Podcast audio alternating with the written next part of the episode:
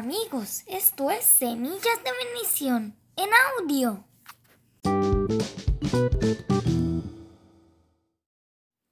Hoy continuaremos con la historia de David.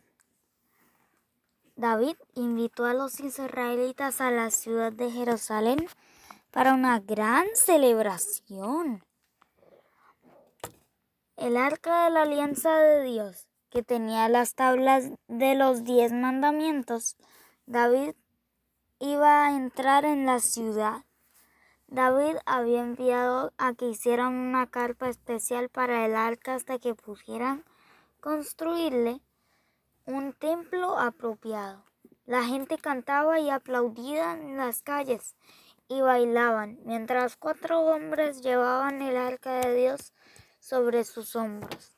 David sabía que era una ocasión para celebrar porque la palabra de Dios estaba con él y con toda la gente.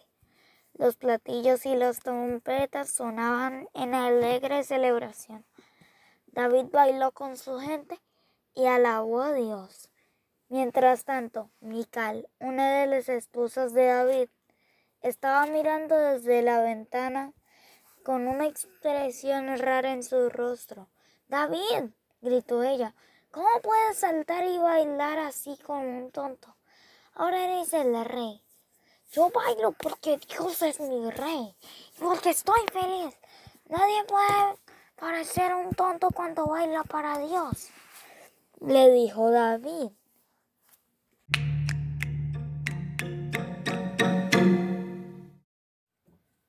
No se pierdan nuestro próximo episodio. Y recuerden, Dios los ama.